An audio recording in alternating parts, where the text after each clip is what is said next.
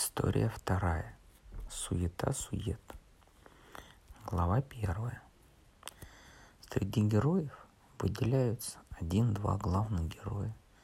Все остальные рассматриваются как второстепенные. Методика преподавания литературы. Около двух часов дня, когда в Алдане снова перегорел предохранитель вводного устройства, раздался телефонный звонок. Звонил заместитель директора по административно-хозяйственной части Модест Матвеевич Камноедов. «Привалов», — сурово сказал он, — «почему вы опять не на месте?» «Как не на месте?» — обиделся я.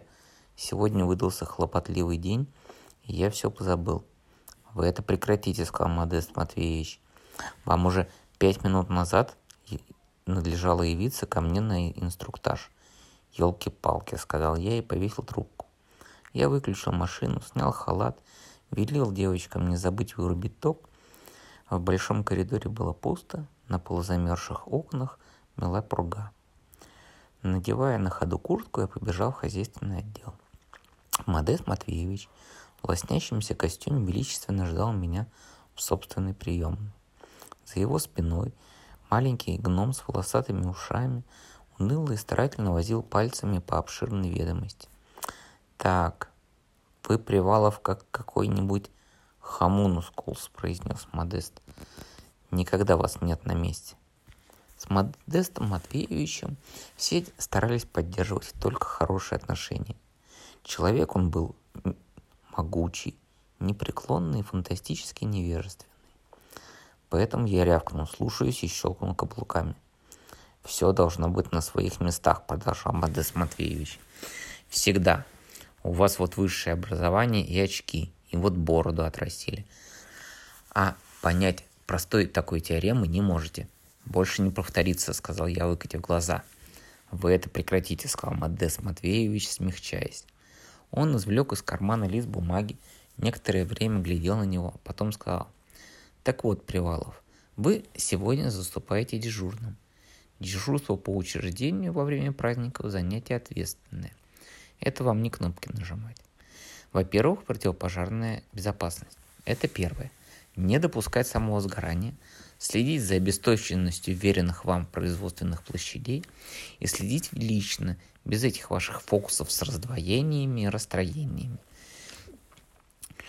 И без этих ваших дублей. При обнаружении фактора горения немедленно звонить по телефону 01 и приступать к принятию мер – на этот случай вы получите сигнальную дудку для вызова авральной команды.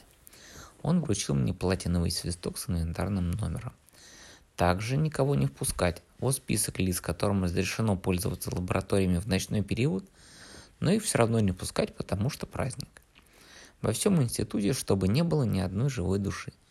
Всякие там другие души, пусть, но живой ни одной. Демонов на входе заговорить. Понимаете обстановку? Живые души не должны входить, а все прочие не должны выходить. Потому что уже был прецедент. Сбежал черт, украл луну. Широко, между прочим, известный прецедент. Даже в кино отражен. Он посмотрел на меня и вдруг спросил документ.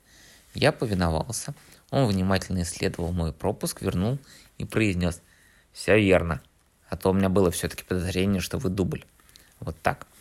Значит, в 15.00 в соответствии с судовым законодательством рабочий день закончится, все сдадут вам ключи от производственных помещений.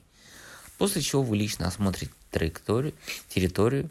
В дальнейшем производите обходы каждые три часа на предмет самого сгорания. Не менее двух раз за период дежурства посетите виварий. Если надзиратель пьет чай, прекратите. Были сигналы, что не чай он там пьет. В таком вот аспекте. Пост ваш в приемном у директора. На диване можете отдыхать. Завтра в 16.00 вас сменит Почкин Владимир из лаборатории ОЙОРы. Доступно вполне. Я буду звонить вам ночью и завтра днем, лично. Также возможен контроль со стороны зав кадрами. Я вас понял, сказал я и поглядел список. В списке первым начался Янус Полуэктович Неструев с карандашной пометкой «Два экземпляра». Вторым шел лично Модест Матвеевич, третьим товарищ завкадрами Демин Кербер Псоевич, А дальше шли фамилии, которые никогда не встречал. «Что-нибудь недоступно?» – спросил Модес Матвеевич. «Вот тут», – сказал я веско тыча пальцем в список. «Наличествуют товарищи в количестве 22 экземпляров, лично мне неизвестные. Хотел бы их лично провентилировать во избежание». Модес Матвеевич взял список, оглядел его на расстоянии вытянутой руки. «Все верно», — сказал он. «Просто вы, Привалов, не в курсе. Лица, проименованные с номера 4 по номер 25 последовательно, последний включительно, занесены в списки лист допущенных к ночным работам посмертно, в порядке признания заслуг в прошлом. Я слегка обалдел, потому что привыкнуть к этому все-таки было трудно. Занимайте свой пост, величественно сказал Модес Матвеевич. Я со своей стороны от имени администрации поздравляю вас, товарищ Привалов, с наступающим Новым годом и желаю вам в Новом году соответствующих успехов, как в работе, так и в личной жизни. Я тоже пожелал ему успехов и вышел в коридор. Узнавши вчера, что меня назначили дежурным, я обрадовался. Я давно намеревался закончить один расчет для Романа Уиоры. Однако я чувствовал, что дело обстоит не так просто – Перспектива провести ночь в институте представилась мне в совершенно новом свете. Я и раньше допоздна задерживался, когда дежурные из экономии гасили четыре лампы из пяти в каждом коридоре и приходилось пробираться к выходу мимо шарашущихся мохнатых теней. Первое время это производило на меня впечатление, поэтому я привык, но потом, правда, снова отвык, когда, возвращаясь однажды по большому коридору, услышал сзади мерное цоканье когтей по паркету и, оглянувшись, увидел некое фосфорисцирующее животное, бегущее явно по моим следам. Правда, когда меня сняли с карниза, это оказалась обыкновенная живая собачка одного из наших сотрудников. Сотрудник приходил и извинялся. Ой, Ора прочел мне издевательскую лекцию о вреде суеверий. Но какой-то осадок у меня в душе все-таки остался. Первым делом заговорю демонов, подумал я. У входа в приемную директора мне повстречался мрачный Витька Корнеев. Он хмуро кивнул, хотел пройти мимо. Но я поймал его за рукав. «Ну?» – спросил Корнеев, останавливаясь. «Я сегодня дежурю». «Ну и дурак», – сказал Корнеев. «Грубый ты все-таки, Витька. Не буду я с тобой больше общаться». Витька оттянул пальцем воротник свитера, с интересом посмотрел на меня – «А что же будешь?» «Найду что», — сказал я, несколько растерявшись. Витька оживился. «Слушай, стой, подожди. Ты в первый раз дежуришь?» «Да». «Ага. Никак намерен действовать?» «Согласно инструкции», — ответил я. «Заговорю демонов, лягу спать на предмет самовозгорания. А ты куда денешься?» «Да, собираюсь тут одна компания у Верочки». «А что это у тебя?» — спросил он, взявший у меня список. «А, мертвые души. Никого не пущу, ни живых, ни мертвых правильное решение. Архиверное. Только присмотри, у меня в лаборатории там будет работать дубль. Чей дубль? Мой, естественно, кто мне своего даст. Я его запер. Вот возьми ключ, раз ты дежурный. Я взял ключ. Слушай, Витька, часов до девяти он пусть работает, потом я все равно обесточу. Ладно, там видно будет. Ты Эдика не встречал? Нет, и не забивай мне бабки. В девять часов все обесточу. Ну нет, а что, хоть весь город. Тут дверь приемной отворилась, и в коридор вышел Янус Пулектович. «Так», — произнес он, увидев нас, мы почтительно поклонились. По лицу, по, ли, по лицу Януса Пулектовича было видно, что он забыл, как меня зовут. «Прошу», — сказал он, подавая мне ключи, — «вы ведь дежурный, если не ошибаюсь». «Кстати, а, мы с вами не беседовали вчера?» «Да», — ответил я, — «вы заходили в электронный зал». «Угу», — он покивал, «да». Мы говорили о практикантах. Нет, сказал я. Это насчет письма в, в Центр Академ СНАП про электронную приставку. А, хорошо. Желаю вам спокойного дежурства, Виктор, Виктор Павлович. Можно вас на минуточку? Он взял Витьку за руку и увел по коридору. Я вошел в приемную. В приемной второй Янус Полугатович запирал сейф. Увидев меня, он сказал «так» и снова принялся позвякивать ключами. Это был Аянус, и я уже научился их немного различать. Аянус был несколько моложе, более приветлив, всегда корректен и мало разговорчив. Рассказывали, что он много работает, и люди, знавшие его давно, утверждали, что этот посредственный администратор медленно, наверное, превращается в выдающегося ученого. У Янус, напротив, был всегда ласков, внимателен и обладал стра- странной привычкой спрашивать, не беседовал ли я с вами вчера. Поговаривали, что он сильно сдал за последнее время, хотя и остается мировым ученым с мировым именем. Все-таки, и все-таки Аянус и Уянус были одним и тем же человеком. Вот это у меня в голове никак не укладывалось. Была в этом какая-то условность. Я даже подозревал, что это просто метафора. А Янус замкнул последний замок, вручил мне часть ключей и, холодно попрощавшись, ушел. Я сел за стол референт, положил перед собой список и позвонил себе в электронный зал. Никто не отозвался, видимо, все ушли. Было 14.30. В 14.31 в приемную, отдуваясь и треща паркетом, заявился знаменитый Федор Семенович Кирвин, величайший маг-кудесник, заведующий отделом линейного счастья. Федор Семенович славился неоптимимым, неисправимым оптимизмом и верой в прекрасное будущее.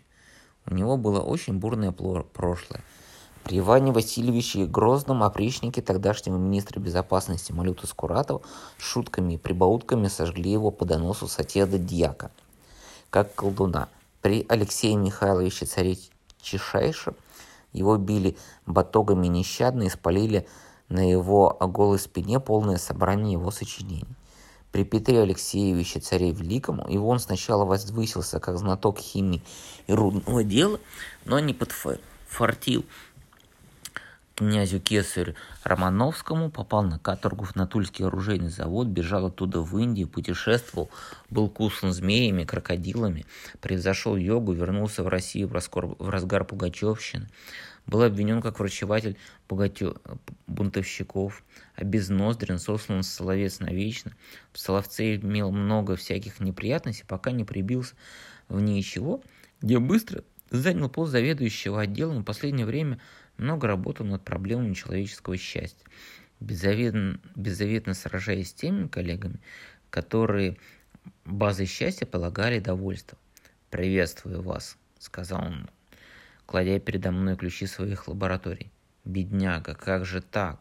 Надо повеселиться, в такую ночь я позвоню Матвею, Модесту, я сам подежурю».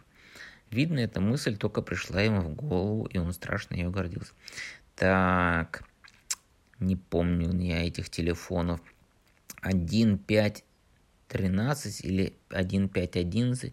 Что вы, Федор Семенович, спасибо, вскричал я. Я как раз поработать собирался. А, поработать это дело другое. Это здорово, это вы молодец. Я вот в электронике ни черта не знаю, надо учиться, но это вся магия слова, старье, фокусы, дедовские приемчики. Он тут же, не сходя с места, сотворил две большие антоновки, одну вручил мне, вторую откусил половину и принялся сочно хрустеть. Проклятие, червивое сделал, у вас как хорошее. Это хорошо. Так, я еще попозже загляну, не совсем я понимаю эту систему команд Саша. Водки вот выпью и зайду. 29-я команда у вас там в машине. То ли машина врет, то ли я не понимаю. Детективщик вам дам почитать Гарднера. Хотя вы а, вы читаете вообще по-английски? Хорошо Шельма пишет. Перри Мейсон у него зверюга адвокат, знаете? Потом еще как что-нибудь дам science fiction какую-нибудь, Азимова там или Брэдбери. Пургава, черт возьми, люблю. Вошел, кутаясь в норковую шубу, тонкий изящный Христобаль Хозевич Хунта. Федор Семенович обернулся. Криста, полюбуйся, камноедов-то этот. Дурак посадил молодого парня дежурить на новогоднюю ночь. Давай отпустим его вдвоем, останемся и вспомянем старину, выпьем. М? А то что он тут мучается? Ему плясать надо с девушками. Хунта положил ключи и небрежно сказал. Общение с девушками заставляет удовольствие лишь в тех случаях, когда постигается через преодоление препятствий. Ну, еще бы. Много крови, много песен про прелестных льется, да. Как там это у вас? Только тот достигнет цели, кто познает слово страх. Именно. Не терплю благотворительности, сказал Хунта. Благотворительности он не терпит. А кто выпросил у меня Архимандреева? Переманил, понимаешь ли, такого лаборанта. Ставь бутылку шампанского. Да нет, слушай, давай нафиг шампанское. Амальяда, у тебя ведь еще осталось из столетских запасов? Нас ждут, Теодор. Да-да-да, верно. Надо еще галстук найти. И валенки такси же не достанешь. Мы пошли, Саша, не скучайте тут. В новогоднюю ночь дежурные в институте не скучают. Особенно новички, негромко сказал Хунт. Они пошли к двери. Хунта пропустил Федора Семеновича вперед. И прежде чем выйти, Костов взглянул на меня, стремительно вывел пальцем на стене Соломонову звезду. Звезда вспыхнула, стала медленно тускнеть, как след пучка нейтронов на экране осциллографа. Я трижды плюнул через левое плечо. Христобаль Хозяевич, заведующий отделом смысла жизни, был человек замечательный, но, по-видимому, совершенно бессердечный. Некогда в молодости он долго был великим инквизитором, а потом впал в ересь, хотя по сию пору сохранил тогдашние замашки, весьма, впрочем, пригодившиеся ему. По слухам, во время борьбы против пятой колонии в Испании Почти все свои неудобопонятные эксперименты он проводил либо над собой, либо над своими сотрудниками. Об этом возмущенно говорили на профсоюзном собрании. Он, изучался, изучи, он занимался изучением смысла жизни, но продвинулся не очень далеко, хотя и получил интересный результат. Доказав, что, например, что смерть отнюдь не является неприметным атрибутом жизни. По поводу этого последнего открытия возмущались даже на философском семинаре – в кабинет себе никого не пускал. По институту ходили слухи, что там масса интересных вещей. Рассказывали, что в глубине кабинета стоит великолепно выполненный чучело одного стандартного знаком... старинного знакомого Христобаля Хозяевича, штандартер-фюрера СС в полном парадном мундире, с моноклем, кортиком, железным крестом, дубовыми листьями и прочими причиндалами. Хунта был великим дексимендристом. Штандартер-фюрер, по словам Христобаля Хозяевича тоже. Но Христобаль Хозяевич успел раньше.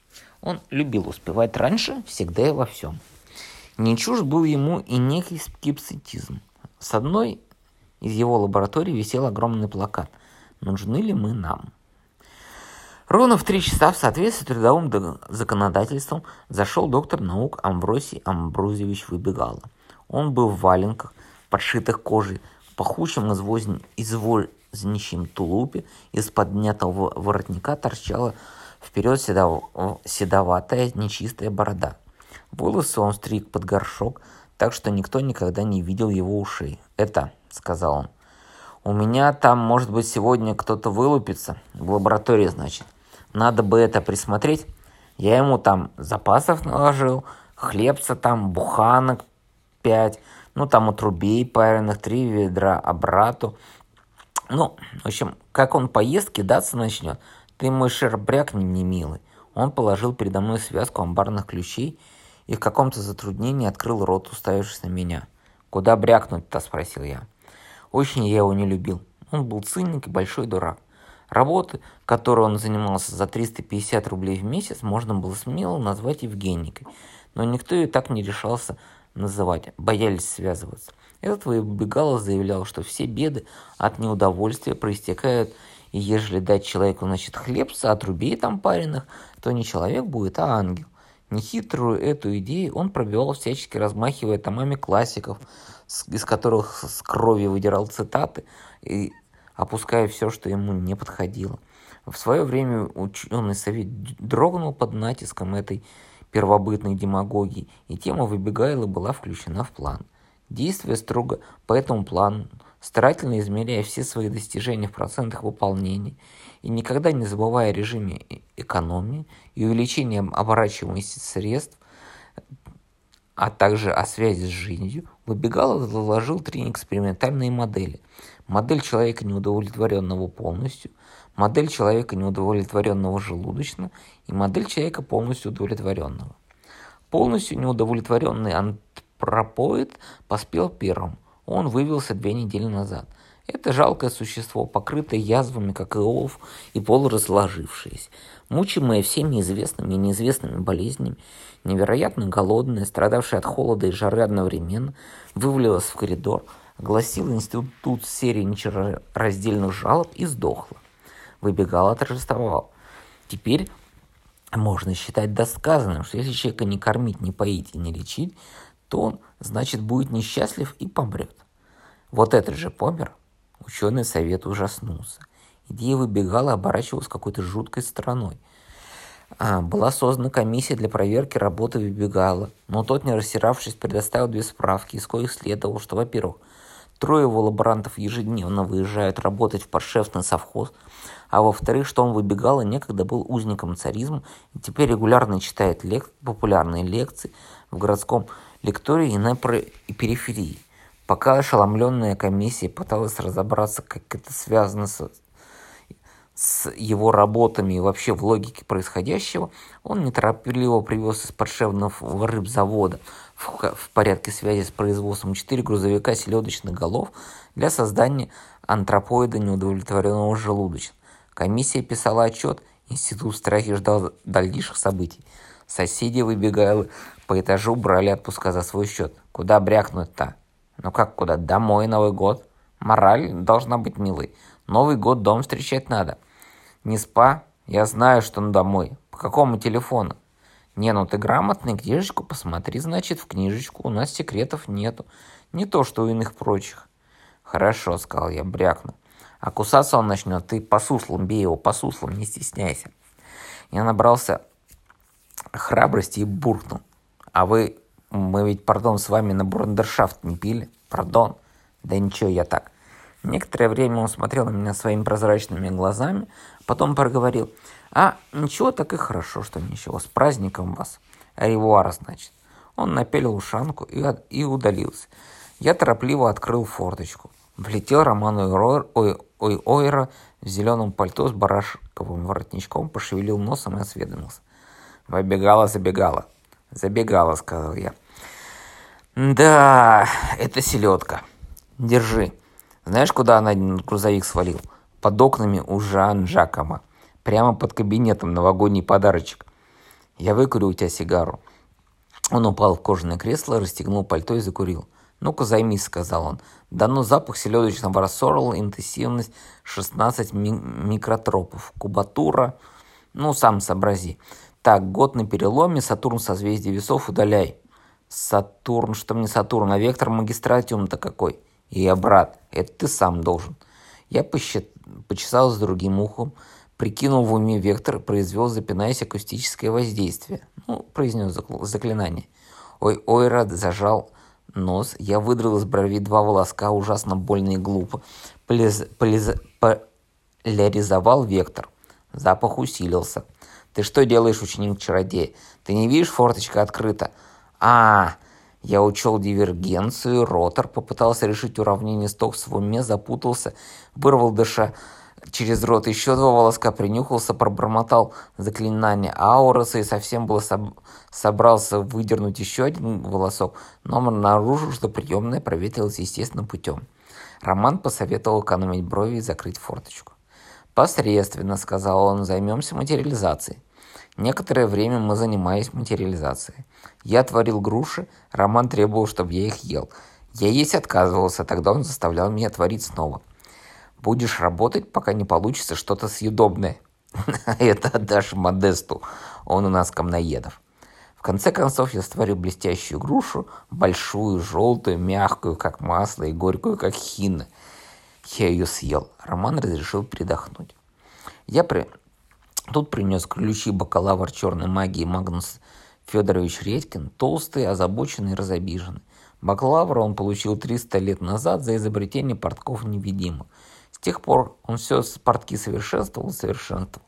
Портки превратились в колеты, потом в штаны-невидимки и, наконец, заговорили недавно о брюках-невидимках, и он никак не мог их отладить. На последнем заседании семинара по черной магии, когда он делал очередной доклад о некоторых новых свойствах брюк невидимок Редкина, его постигла неудача. Во время демонстрации что-то там заело в пуговично-подтяжечном механизм, и брюки вместо того, чтобы сделать изобретателя невидимым, сделались невидимыми сами. Очень неловко появилось. Однако главным образом Магнус Федорович работал над диссертацией, которая звучала так. Материализация и линейная натурализация белого тезиса как аргумента достаточно произвольной функции сигмы, а не вполне представимой в человеческом счастье. Тут он достиг значимых результатов, из коих следовало, что человечество буквально купалось бы в счастье, представляемому, если бы удалось найти сам белый тезис. А главное понять, что это такое и где его искать. Упоминание белого тезиса встречалось только в дневниках Бенцаль. Бенцаль выделил якобы белый тезис как какой-то побочный продукт алхимической реакции и, не имея времени заниматься им, монтировал его в качестве подсобного элемента в какой-то прибор. В одном из своих э, мемуаров, написанных уже в темнице, Бенцаль писал, и можете себе представить, белый тезис не оправдал таких моих надежд, не оправдал. И только тогда, я, когда я мог сообразить, какая от него могла быть польза и счастье для всех людей, сколько их есть, я уже забыл, куда я его монтировал. За институтом числилось семь приборов, принадлежащих Бен Бенцаль. Шесть из них Редькин разобрал и ничего особенного не нашел. Седьмым прибором был диван-транслятор. Но на диван наложил руку Витька Корнеев, и в простую душу Редькина закрались черные подозрения. Он стал следить за Витькой. Витька озверел. Они поссорились, стали заклятыми врагами и оставались ими по сей день. Ко мне, как представителю точных наук, Магнус относился благожелательно, хотя и осуждал мою дружбу с этим плагиатором. В общем, Рекин был неплохой человек, трудоспособный, упорный, начисто лишенный трудолюбия. Он проделал большую работу, собрав коллекцию разнообразнейших определений счастья.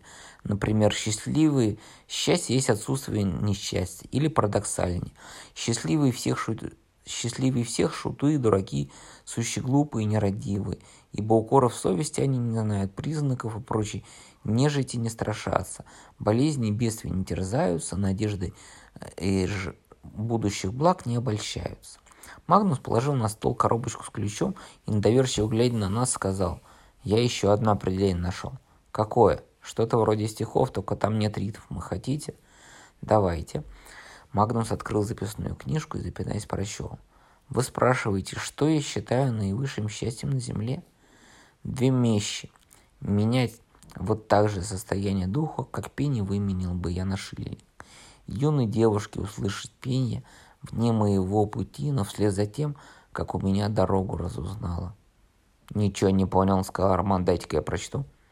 Редькин дал ему записную. «Так, Кристофер Лок с английского. Отличные стихи», — сказал Роман. Магнус вздохнул. «Одни одно говорят, другие другое». «Сочувствую. Ведь представьте себе, девушке услышать пение не всякое пение, а чтобы девушка была юной, находилась вне его пути, но после того, как дорогу спросят. Что-то у меня не алгоритмизируется. Ну да, я бы не взялся, сказал я. Вот видите, подхватил Магнус Модестович.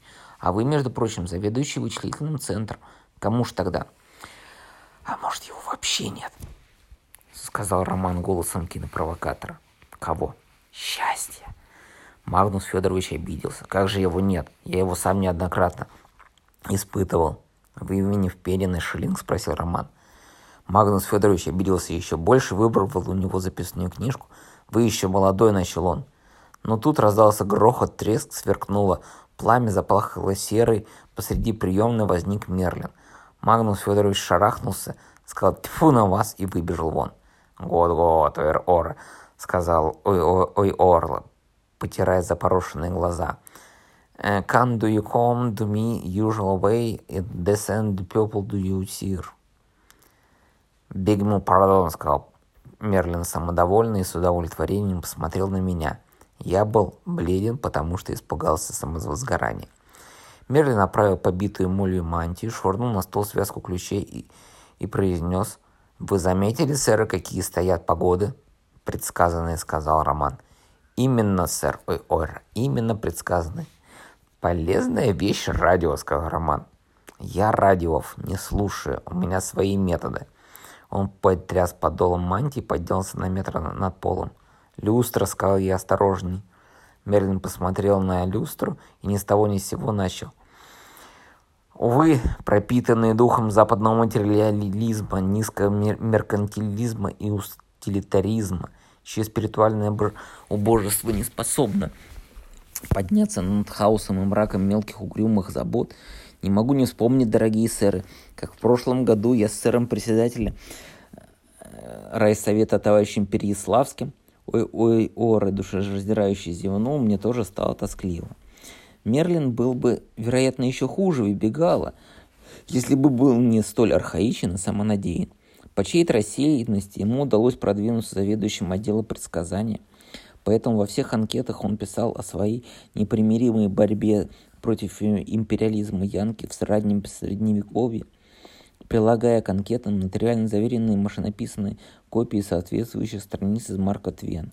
Впоследствии, в связи с изменением внутренней обстановки и потеплением международного климата, он вновь был переведен на место заведующего бюро погоды и теперь, как и тысячу лет назад, занимался предсказыванием атмосферных явлений с помощью магических средств на основании поведения тарантулов, усиления ревматических болей, усиления стремления словецких свиней залечь в грязь или выйти из зонах.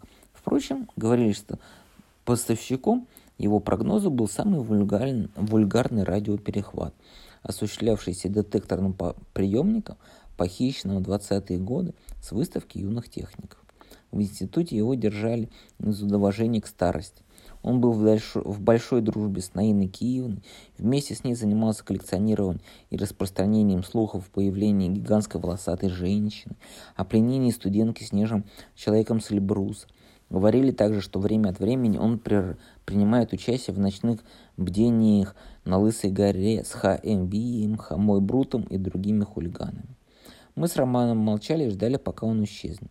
Но он, упаковавшись в мантию, удобно расположился под люстр и затянул свой длинный, осточертевший рассказ о том, как он, Мирлин и председатель Соловецкого райсовета, совершали экспедиционный воеж по району. История была чистейшей воды, без враньем и конъюнктурным переложением Марка Твен. О себе он говорил в третьем лице, а председатель, иногда сбиваясь, называл королем Артуром. Тут раздался телефонный звонок, и я с радостью взял трубку. «Алло», — сказал я, — «я вас слушаю». В трубке что-то пробормотали, и гнусаво тянул Мерлин. Возле Лежнева мы встретились с сэром сэра Пеллериона, однако Мерлин сделал так, что Пеллерион не заметил председателя. «Сэр, гражданин Мель, Мерлин сказал, нельзя ли потише, я ничего не слышу». Мерлин замолчал с видом человека, готового продолжить в любой момент. «Алло, кто у аппарата? Вы мне прекратите!» «Вы не в балагане Привалов. Виноват Матвес Матвеевич, дежурный Привалов слушает. Ну как, докладывайте». «Слушайте». «Что докладывать?» «Слушайте, вы ведете себя э, так как я не знаю кто, с кем вы там разговаривали, почему вы на посту посторонний, почему в нарушении трудового законодательства после окончания института, после окончания рабочего дня в институте находятся люди. Это Мерлин, сказал я.